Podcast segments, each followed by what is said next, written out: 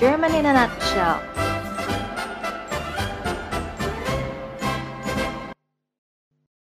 Guten Tag, Freunde.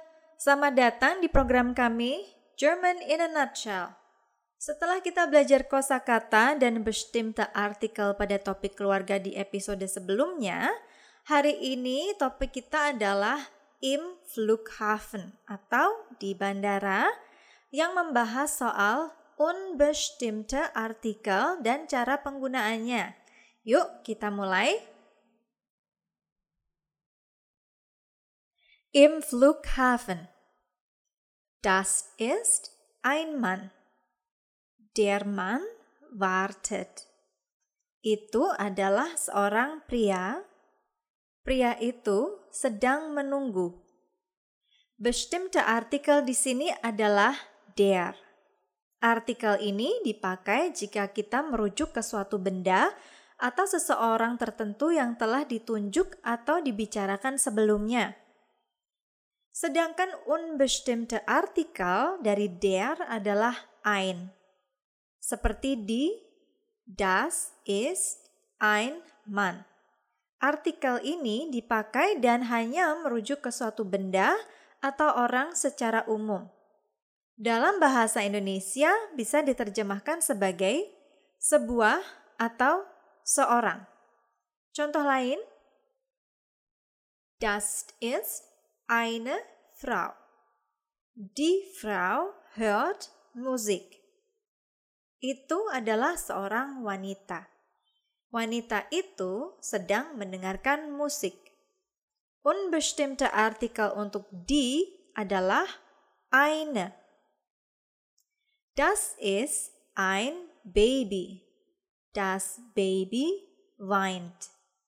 Itu adalah seorang bayi. Bayi itu sedang menangis. Unbestimmte Artikel untuk das adalah ein.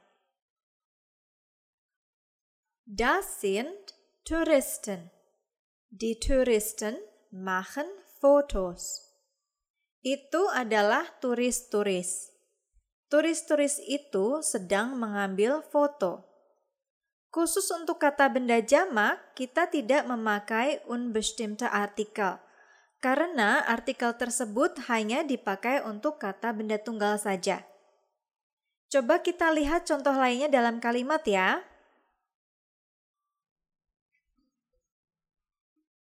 Das ist ein Flug.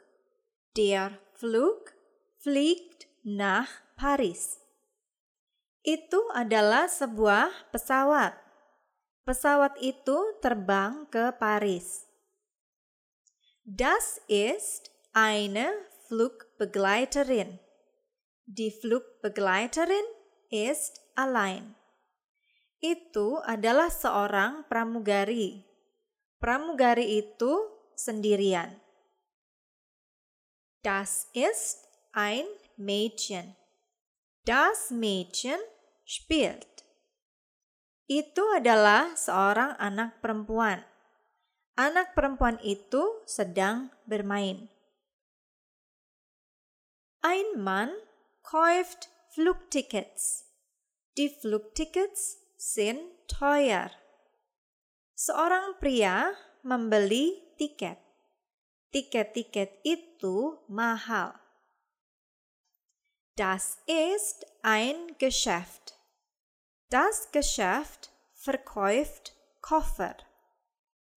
Itu adalah sebuah toko. Toko itu menjual koper. Frau bacakan sekali lagi dari awal sampai akhir ya. Das ist ein Flug. Der Flug fliegt nach Paris. Das ist eine Flugbegleiterin.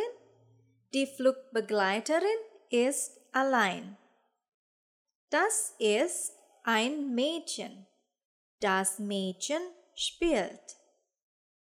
Ein Mann kauft Flugtickets. Die Flugtickets sind teuer. Das ist ein Geschäft. Das Geschäft verkauft Koffer. Nah, kalau teman-teman perhatikan, banyak sekali kata benda atau subjek yang Frau ulang sehingga terdengar repetitif. Lalu, bagaimana cara kita membuat kata-kata benda tersebut lebih singkat?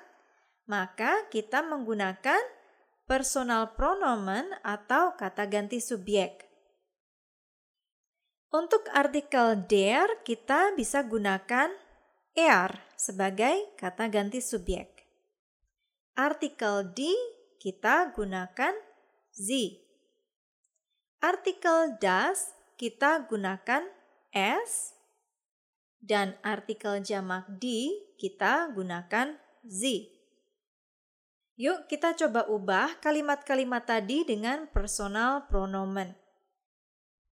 Das ist ein Flug. Er fliegt nach Paris. Der Flug di sini menjadi er.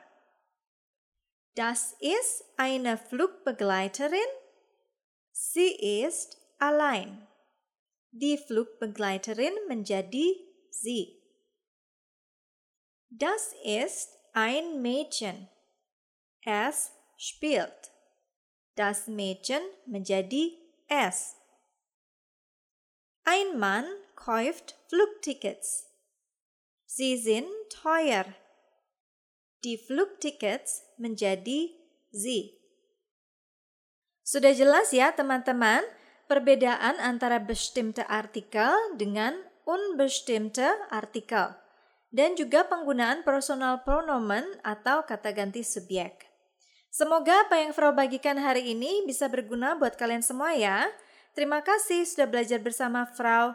Minggu depan kita akan bahas topik-topik lainnya yang pasti seru banget. So, jangan lupa stay tune di channel kami, German in a Nutshell. Tschüss!